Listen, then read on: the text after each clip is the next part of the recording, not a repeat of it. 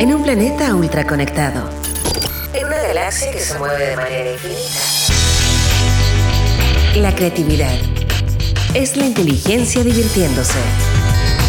Porque nada se compara con una buena idea y sabemos que hay vida más allá de los emprendimientos. Junto a Leo Meyer y Caro Rossi, ajustamos nuestro cinturón gravitacional para entrar en la atmósfera de Innova Rock. Innova Rock. Innova Rock. Inspira, visibiliza y conecta. Soy Leo Meyer y junto a Caro Rossi, la tripulación de innovadores más grande del planeta, estamos haciendo aquí la nave Innova Rock, hoy conversando con dos viajeros por el mundo de la innovación que hoy abordan esta nave los cofundadores de Anastasia.ai, el doctor Pablo Segers y el CEO de esta empresa, Felipe Saxton. Eh, me gustaría entender qué está pasando con la inteligencia artificial. Eh, hice la pregunta, no sé si estaban en el estudio justo al inicio del programa. Yo decía, bueno, se puso de moda, llegó de repente, siempre estuvo. Al principio se llamaba cibernética, los años 30, 40, 50. Y lo tenían los ingenieros eléctricos, punto.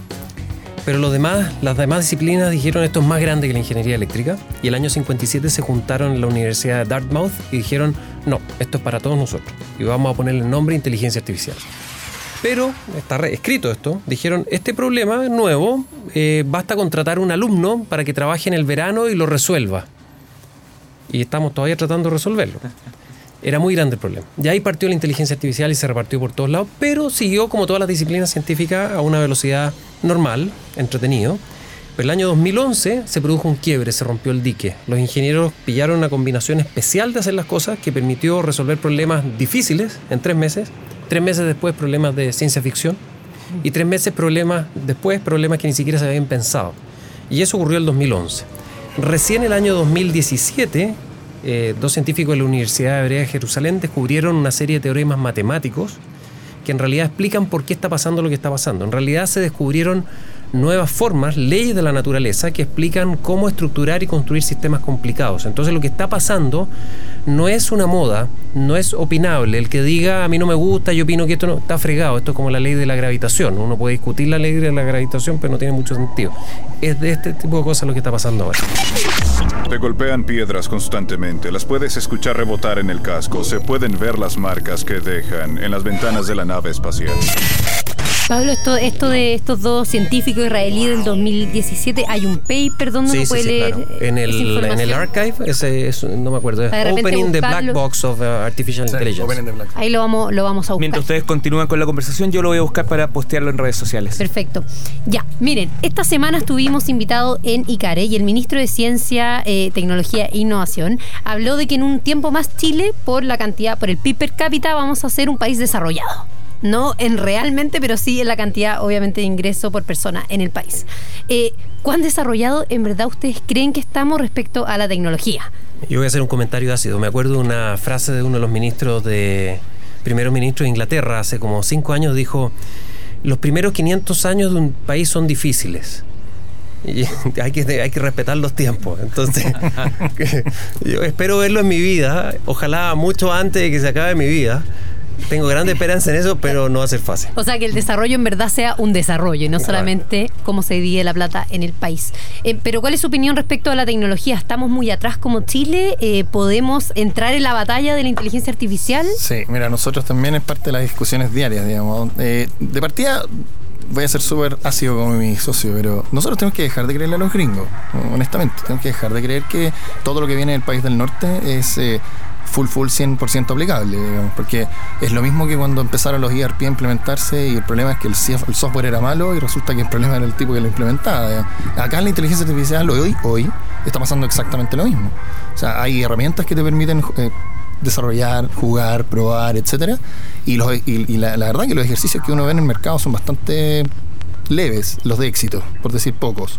Y la razón es porque las personas que están muchas veces tratando de implementar este tipo de temas, no tiene todos los skills suficientes. Entonces, asumen que una plataforma les va a solucionar la vida, pero la verdad es que esto es un poquito más complejo. Entonces, desde el punto de vista del desarrollo del país, yo digo, en, Chile tenemos una ingeniería que es buenísima. O sea, en Chile tenemos muy buenos ingenieros. Y nosotros lo hemos vivido, tenemos eh, equipos de élite dentro, pero tenemos ingenieros muy buenos. Y este ámbito es de la ingeniería. Me gusta no es de la ingeniería. Entonces, yo creo que si el, país no toma en serio este tema, digamos, nosotros, y hay, una cosa lo que dice el ministro, pero otra cosa lo que dicen los, especialistas afuera, o sea, el, gran porcentaje de la riqueza generada a partir de inteligencia artificial no está quedando en Latinoamérica. Nosotros vamos a agarrar migajas, migajas. Dentro de las migajas que uno va a ser capaz de tomar, Chile podría estar en una buena posición, pero tenemos que creer que desde acá somos capaces de generar tecnología, desde acá somos capaces de generar buenas soluciones. Felipe, ¿qué significa eh, creerlo, hacerlo en serio? ¿Qué sería hacerlo en serio? Parto por otro lado, parto por otro lado. Deja que responda más. Eh, tengo otra empresa en la que hacemos máquinas para la industria agroalimentaria con inteligencia artificial. Y la presentamos ayer en la, anteayer en la Exponat. Y gente de Argentina nos decían que ellos no conocían a nadie en toda su experiencia en Latinoamérica que estuviera haciendo algo igual. La máquina no es complicada, entonces la pregunta es por qué no hay nadie en Latinoamérica haciendo más máquinas.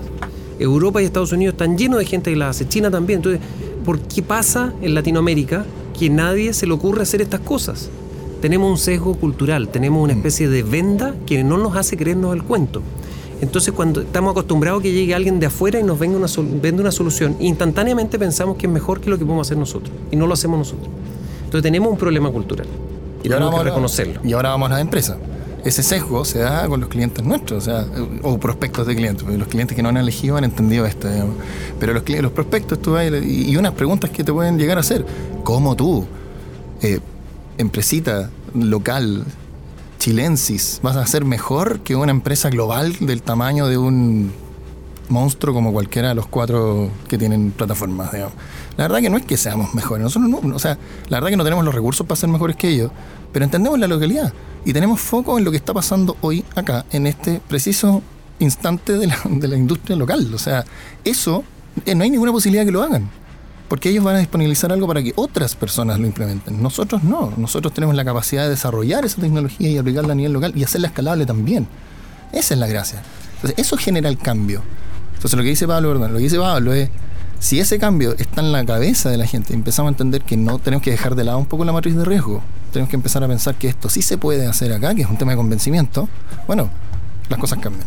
También hay que enfrentar ciertas problemáticas, lo voy a plantear así. Por ejemplo, un tema ético, que en algún momento con Pablo conversamos. Ah, claro. ¿Cómo, se, ¿Cómo se aborda es- eso del- de, la data?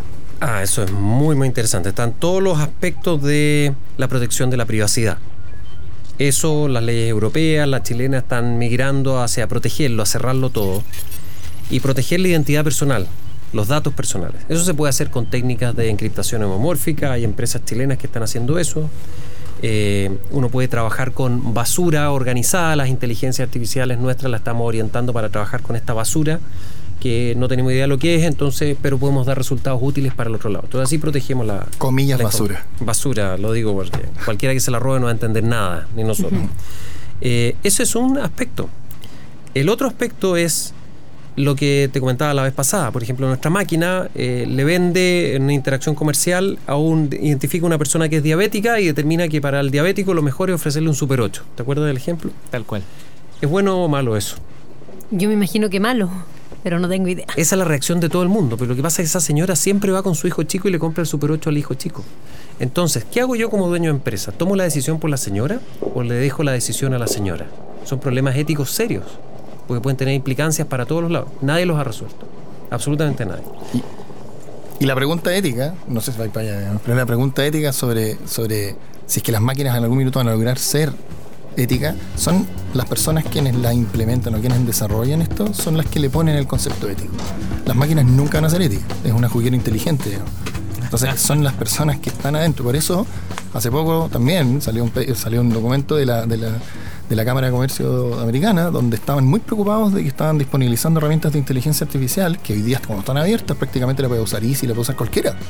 Y esto puede venir en contra de ellos mismos, digamos. Entonces, este juego de la ética y la inteligencia artificial es una pregunta recurrente, pero no le pidamos peras al olmo.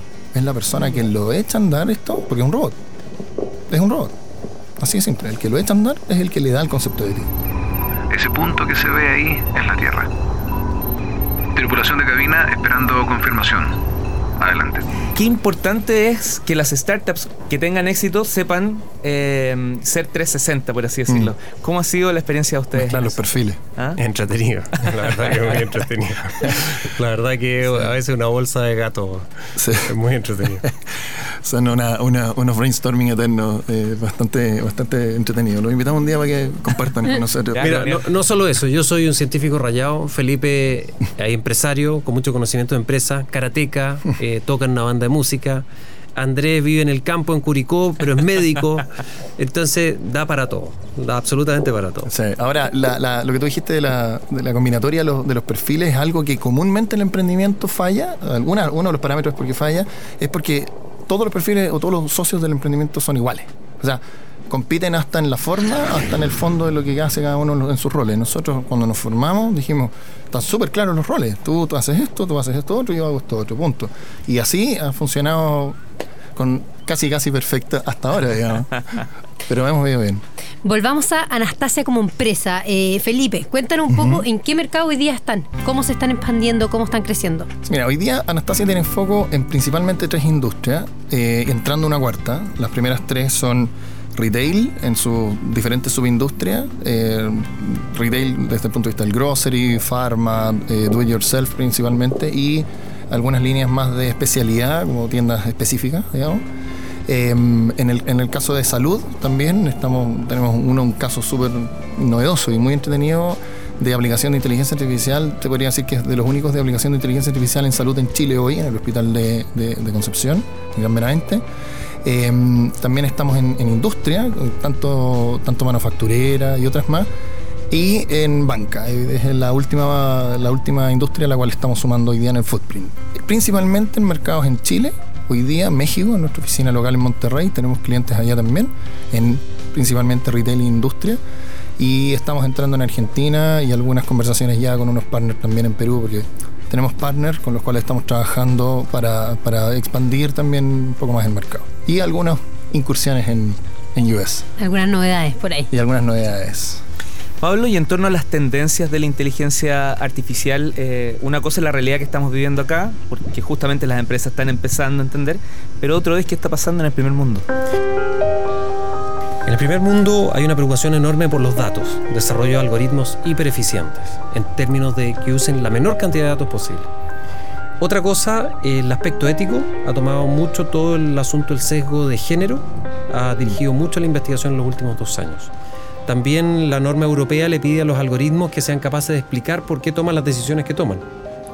Y bueno, eso es un desafío, un algoritmo que se explique. Mm. ¿ya? Eso es- se está trabajando en eso y se están ah, haciendo cosas muy interesantes. Y la última etapa, lo que corona todo, es que una vez que está todo armado, lo que queda es que la inteligencia artificial empiece a tomar las decisiones. Entonces hay rubros, áreas en las que eso se puede hacer. Automatizar una máquina, como mover las perillas, etcétera, para que la producción sea óptima. Básicamente imitábamos lo que teníamos de manera natural en nuestro planeta. Teníamos que generar el oxígeno para respirar, teníamos que generar la electricidad para dar energía a nuestros sistemas. Toda la estación espacial, todos los sistemas trabajaban duro para mantener ese ambiente para nosotros. ¿En gobierno digital tienen algún comentario al respecto? Yo he escuchado incluso que ya no nos vamos a necesitar diputados, senadores que podría Opa. funcionar. ¿Cuál cuál es el nombre del país? Hay un, hay un país, en, no sé, Croacia, algo así, que vino a exponer hace poco el... Lituania o es- uno de Lituania, esos de ahí. Lituania, claro. Que en realidad es full gobierno digital. O sea, la verdad, tiene, tiene un, Estonia, tiene un- Estonia. Estonia. Tiene un, man- un mantra, dicen, a ti te pueden pedir el dato solo una vez. Y eso ha hecho que todo el gobierno digital, todo el todas las instituciones gubernamentales se tengan que certificar con blockchain y un montón de, de- de cosas más. Espectacular. Ahora, yo creo que estamos lejos todavía. ¿eh? Hay, hay- hay bastante trabajo que hacer y me imagino que les ha pasado cuando van a una oficina pública, digamos.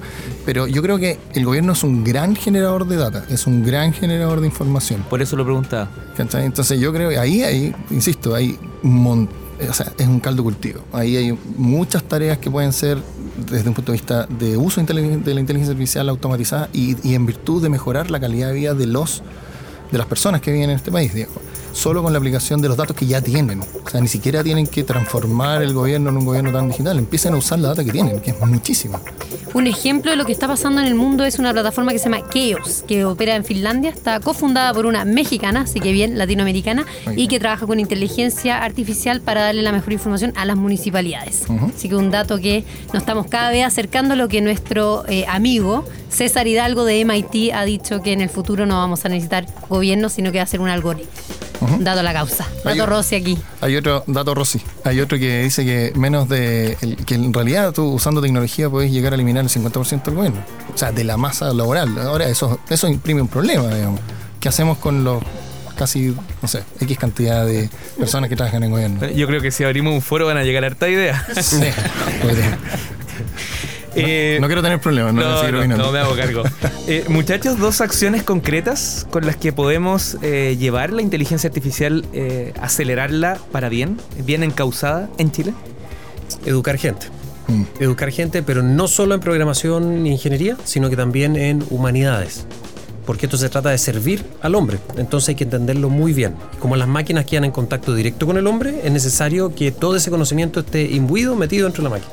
Se necesitan filósofos, se necesitan lingüistas, se necesitan historiadores, se necesita un montón de gente que hasta el momento ha sido ignorada y recluida en las universidades.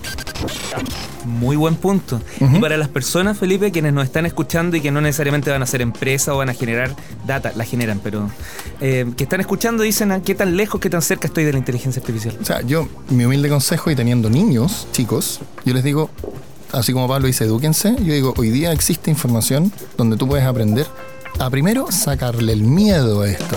Porque esto no es, no, no hay vuelta atrás, esto ya existe. Entonces, lean. Hay bastantes cursos en internet donde uno por lo menos puede entender. Y después pensar qué diablos van a estudiar los niños. ¿Qué otro tema? Qué buena conversa, ¿no?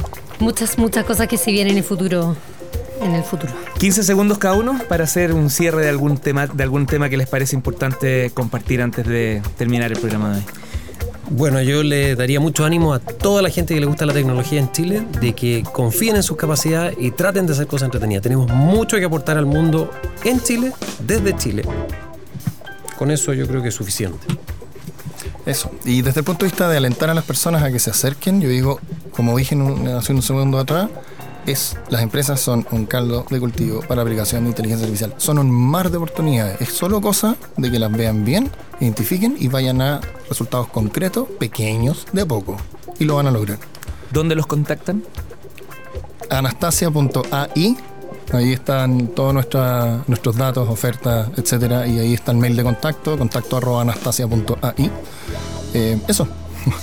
Doctor Pablo Segers y el CEO de esta empresa, Felipe Saxton de Anastasia.ai, muchas gracias por habernos acompañado hoy aquí en la nave Innova Rock. Muchísimas gracias por invitarnos Gracias a una vez. sí. La creatividad es la inteligencia divirtiéndose.